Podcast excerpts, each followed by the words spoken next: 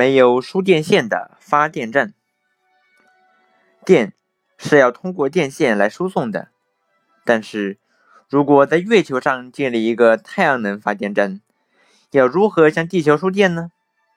先讲一个故事。据说，从前美国驻某国大使馆的工作人员经常感到身体不适，却又查不出什么病来，也许是水土不服吧。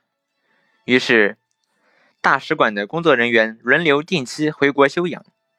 有一次，国内派来了一位电子专家，对使馆内的电子设备进行例行公事检查。他无意中发现，有一束微波每天定时照射这个大使馆。大使馆的工作人员正是由于受到过量的微波照射，才影响了健康。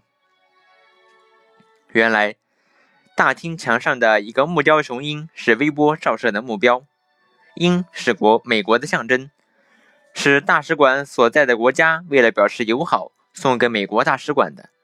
送来后就一直挂在这个会议大厅里。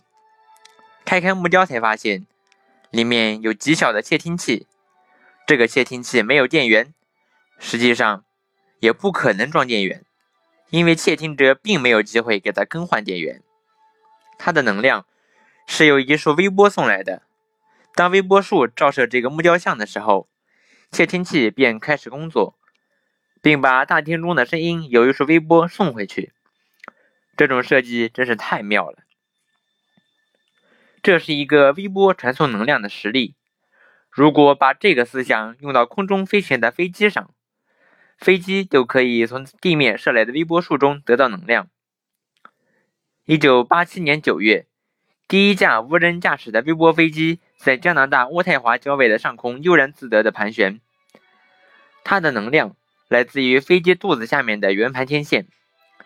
一个像电话亭大小的电发电机，把能量通过微波送上太空。飞机接收到微波后，再转化成电力驱动螺旋桨。未来的微波飞机可以不着陆，环球飞行。部分代替卫星的工作，不过每隔一两百千米就要设一个微波发送站。有朝一日，可以用微波的能量把航天飞机送上太空。当火箭发射时，大量的能量被浪费在火箭本身上，而一个航天飞机并没有多重，用微波发射可以节省二十倍的经费。预计在下个世纪。人类将在月地之间建立一个大型太空城。太空城由于能充分利用太阳能来发电，所以向地球出口的贸易中，电力占主要成分。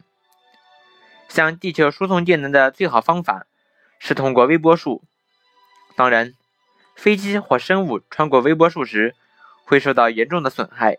不过，地球上有许多荒无人烟的沙漠，在那些地方建立微波接收站。就可以避免意外事故的发生。当然，微波的能量也被用于战争。